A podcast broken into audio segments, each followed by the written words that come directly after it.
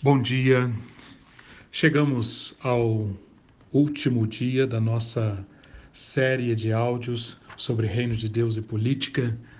Primeiramente, eu quero agradecer muito, muito ao Deus eterno por essa por esse privilégio de compartilhar com você ao longo dessas oito semanas.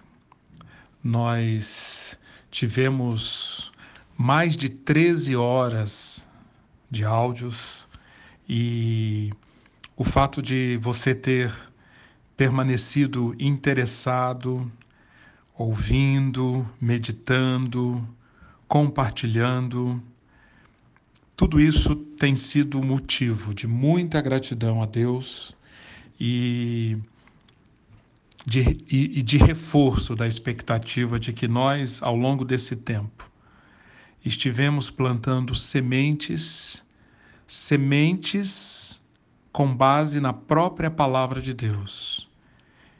Estivemos plantando sementes que vão frutificar na forma de uma percepção maior, de um discernimento mais maduro, de uma compreensão mais embasada, que produzirá fidelidade, lealdade, espírito de serviço, desejo de refletir a glória de Deus através da prática das boas obras que Deus preparou de antemão para que nós as praticássemos.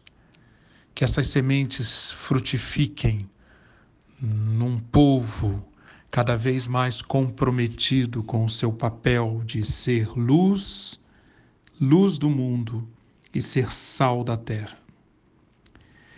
Nós, ao longo dessas semanas, procuramos formar a mente de Cristo, estudando nos evangelhos, nas cartas de Paulo, de Pedro, nos livros da sabedoria, nos livros de alguns de, dos profetas, nós procuramos estudar quais são os elementos fundamentais para que nós tenhamos a mente de Cristo, para que nós olhemos as coisas ao nosso redor, pensando e praticando da mesma maneira que Cristo pensaria e praticaria.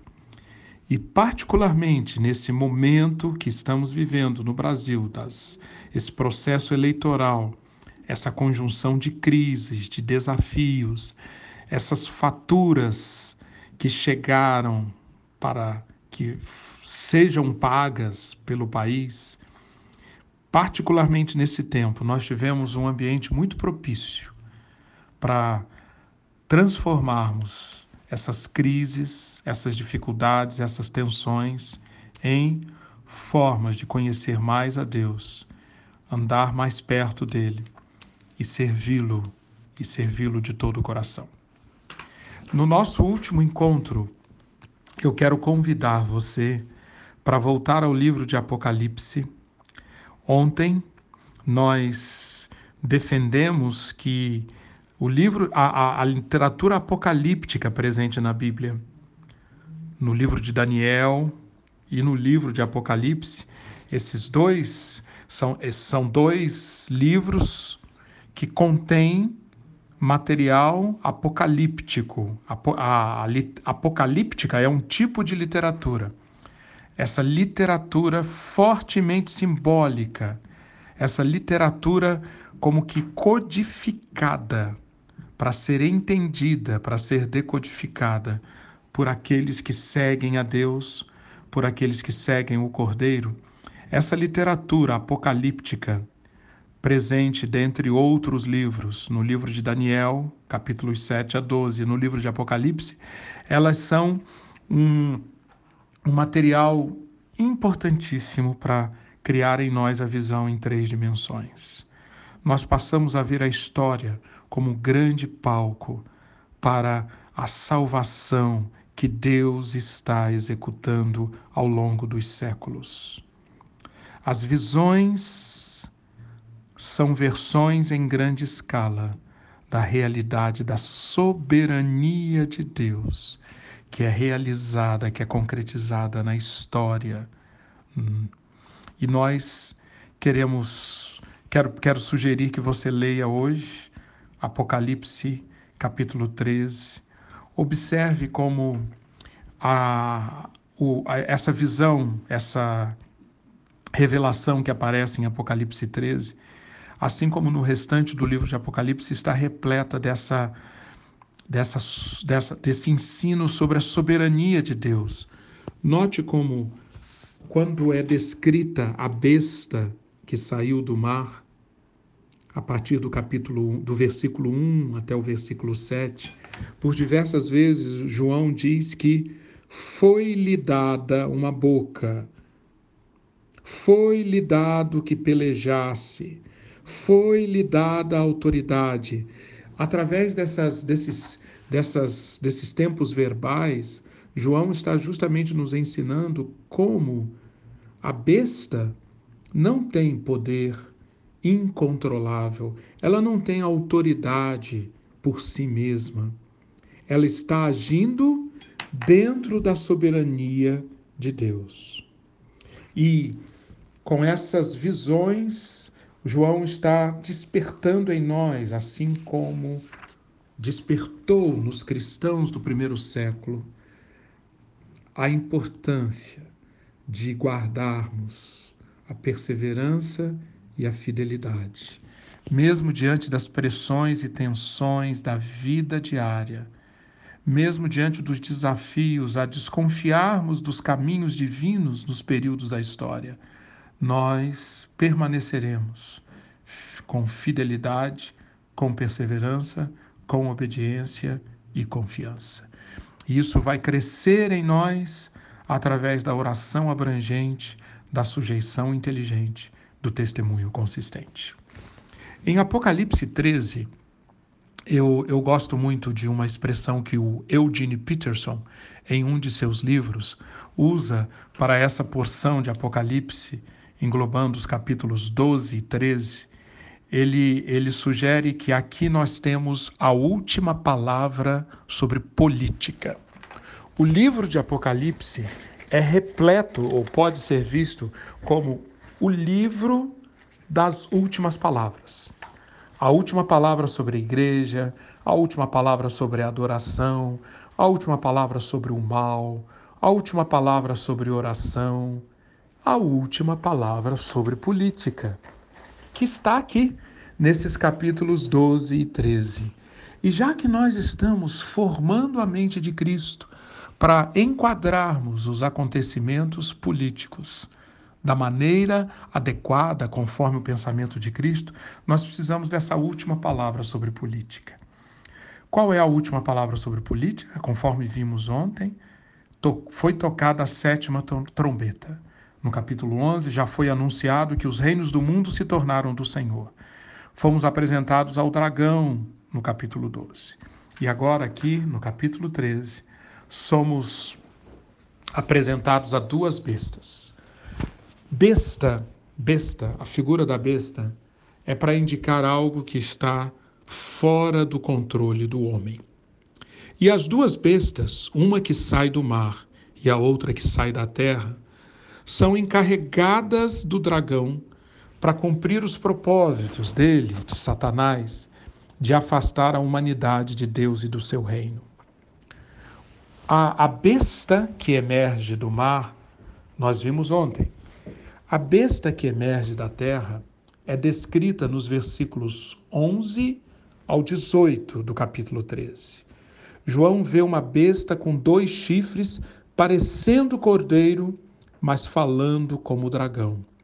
E João começa a, a descrever feitos, realizações dessa, dessa besta que, a partir do versículo 12, tem a ver com um exercício de uma autoridade sobre-humana. Note como é uma questão política aqui, como é uma questão de poder. Essa besta faz sinais, ela, no versículo 14, seduz os que habitam sobre a terra, e o objetivo dela é despertar a adoração à imagem da besta que saiu do mar, que por sua vez, em tudo isso, nós estamos vendo o trabalho para que se cumpram os propósitos do dragão de desviar a adoração da humanidade, a adoração ao Deus eterno, para a adoração ao dragão e aos seus representantes. O que, que representam as duas bestas? A primeira besta é o braço político do dragão. Nós vemos aqui o princípio do poder político ou o Estado. A besta que emerge do mar é o sistema alienado de Deus manipulando todos os instrumentos de poder ao seu alcance. É um instrumento para a perversão satânica da sociedade através do exercício de poderes constituídos. A segunda besta, a besta que saiu da terra, é o braço religioso do dragão. A segunda besta, chamada de falso profeta, a partir de Apocalipse 16, ela justamente mostra como que política, primeira besta, e religião, segunda besta, muitas vezes se unem para que as duas faces de uma mesma moeda se complementem para levar, como vemos aqui em Apocalipse 13, os seguidores do Cordeiro a se afastarem dele. Hoje, quando nós olhamos as notícias, quando nós andamos pelas ruas, quando nós estamos no nosso trabalho, vendo todos esses acontecimentos políticos, mas muitos deles com um caráter religioso. O que, que eu quero dizer por religioso? Tudo aquilo que mexe, tudo aquilo que explora a necessidade do ser humano por adoração, devoção, culto. O ser humano tem isso dentro dele. O religioso aqui, usado pela segunda besta, é justamente a canalização dessa busca do ser humano por adorar, por prestar culto, para os propósitos ou para os símbolos, para as imagens, para os caminhos, para os cultos promovidos por essa segunda besta. A primeira besta, portanto, ela explora a necessidade do ser humano por governo, ordem, previsibilidade, segurança, canalizando esta busca para a dependência de um sistema político que cumpre os propósitos do dragão, que promove o mal, a injustiça, a morte. A segunda besta une-se à primeira para, explorando o desejo, a necessidade do ser humano por adorar, levar essa, essa necessidade de adoração para juntar-se à busca por governo, por ordem e previsibilidade, criando um sistema que segue, que adora, que atende aos propósitos das duas bestas e, por consequência, do dragão. Em síntese, nós vemos que aqui nas duas bestas há uma corrupção para o propósito divino, uma corrupção do propósito divino para a relação entre o homem e seu semelhante, ou seja, a vida em sociedade, e entre o homem e Deus, a religião. Política e religião, ambos sendo instrumentos para perversão satânica da sociedade. Então, voltando ao que eu propus, quando nós hoje olhamos os acontecimentos, quando andamos pelas ruas, quando trabalhamos, quando estudamos história, é, será que nós temos esse olhar educado por essas visões de Apocalipse e pelas próprias visões de Daniel, como por exemplo Daniel 7? Será que nós olhamos esses animais de Daniel 7? Será que nós olhamos essas bestas de Apocalipse? Isso é ver em 3D.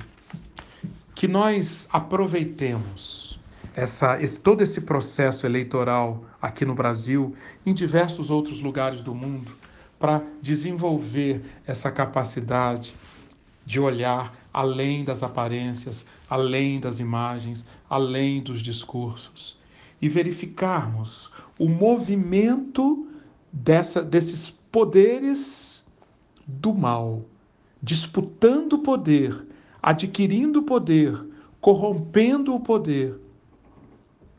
Esses movimentos acontecendo como parte, como parte de toda essa história que se desenrola na humanidade e que Apocalipse reforça isso, está debaixo sempre da soberania de Deus.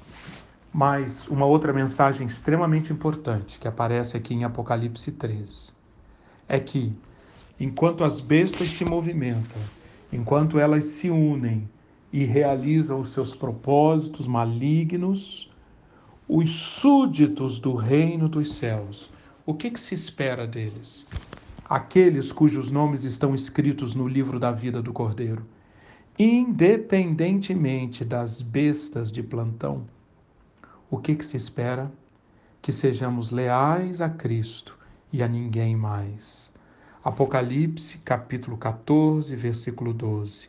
Aqui está a perseverança dos santos, que obedecem os mandamentos de Deus e permanecem fiéis a Jesus. Estes, os santos, os seguidores do Cordeiro, os que têm os seus nomes escritos no livro da vida do Cordeiro, estes sustentarão os princípios da lei e da ordem a qualquer custo, sem se importar de sofrer as repressivas consequências advindas das atividades das bestas. Estes também não adorarão ao sistema maligno, nem serão convencidos por seus discursos acerca de patriotismo, progresso, conquistas, nem tampouco adotarão a sua religião como eles tanto desejam. Diante dessa visão, então, do Apocalipse, eu quero convidar você para uma reflexão final.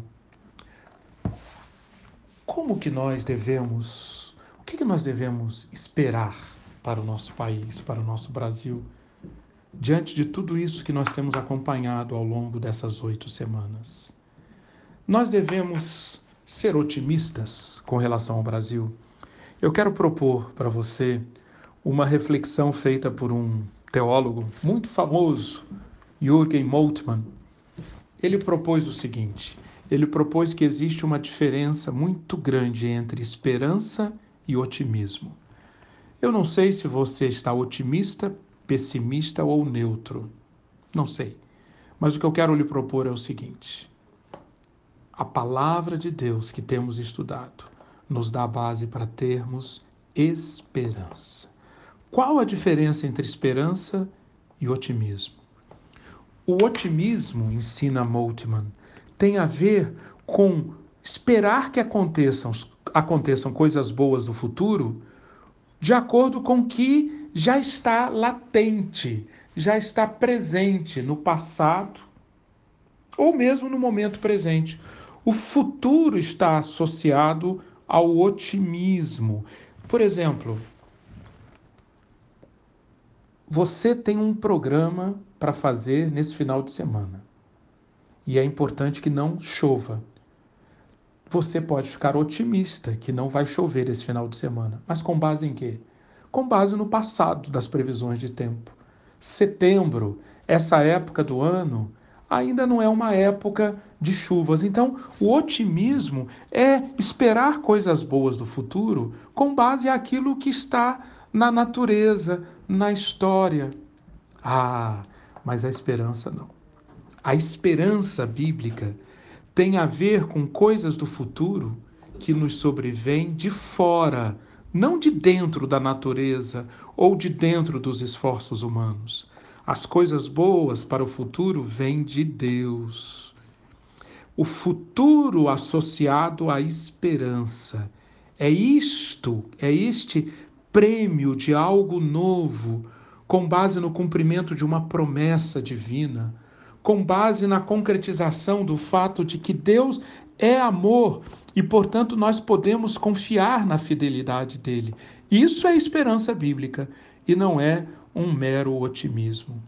A esperança bíblica fez com que Sara, já idosa, desse luz a um filho.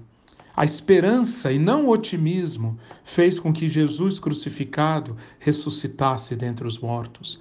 A esperança e não o otimismo fez com que uma poderosa Babilônia caísse e uma nova Jerusalém descesse do céu, conforme o próprio livro de Apocalipse mostra no capítulo 18 e no capítulo 21. A expectativa de coisas boas que acontecem como presente de Deus. Isto é esperança. E é isto, e é a isto que eu quero convidar você no final dessa nossa série de áudios. Esperança esperança viva. Não é otimismo, é esperança. Eu quero então convidar você para ler de novo Daniel capítulo 12 e Apocalipse, e agora leia Apocalipse 22. Com essas palavras, eu quero realmente dizer até logo para você, lendo o que Daniel capítulo 12 diz: Os que forem sábios resplandecerão como o fulgor do firmamento, e os que a muitos conduzirem à justiça resplandecerão como as estrelas, sempre e eternamente. Siga o seu caminho, Daniel, pois as palavras estão seladas e lacradas até o tempo do fim. Daniel, muitos serão purificados, alvejados e refinados mas os ímpios continuarão ímpios. Nenhum dos ímpios levará isto em consideração, mas os sábios, sim. Quanto a você, siga o seu caminho até o fim. Você descansará, e então, no final dos dias, você se levantará para receber a herança que lhe cabe. Para receber a herança que lhe cabe. Eu tenho uma boa nova para você. Eu tenho um evangelho para você. Se você crescer na prática, na prática daquilo que é próprio da mente de Cristo, sabe o que vai acontecer? A oração abrangente, a oração abrangente na eternidade tornar-se-á numa mente madura, numa mente desenvolvida de um filho de Deus. Quem cresce na oração abrangente do lado de cá, terá do lado de lá essa tremenda recompensa, uma mente mais madura, uma mente de filho mais amadurecida, capaz de perceber, de desfrutar da companhia do Pai de uma maneira mais plena. A sujeição inteligente do lado de cá do lado de lá se tornará em capacidade para governar, mais do que capacidade. A palavra de Deus diz que receberemos reinos, governaremos, colocaremos em prática na eternidade a sujeição inteligente que desenvolvemos do lado de cá. E, finalmente, o testemunho consistente do lado de cá será transformado em glória, Glória que, conforme Daniel 12 diz, vai resplandecer como o fulgor do firmamento, como as estrelas, sempre e eternamente. Terminando com as palavras de Apocalipse, capítulo 22. O Espírito e a noiva dizem: Vem. Aquele que ouve, diga: Vem. Aquele que tem sede, venha. E quem quiser, receba de graça a água da vida. Aquele que dá testemunho destas coisas diz: Certamente venho sem demora. Amém. Vem, Senhor Jesus.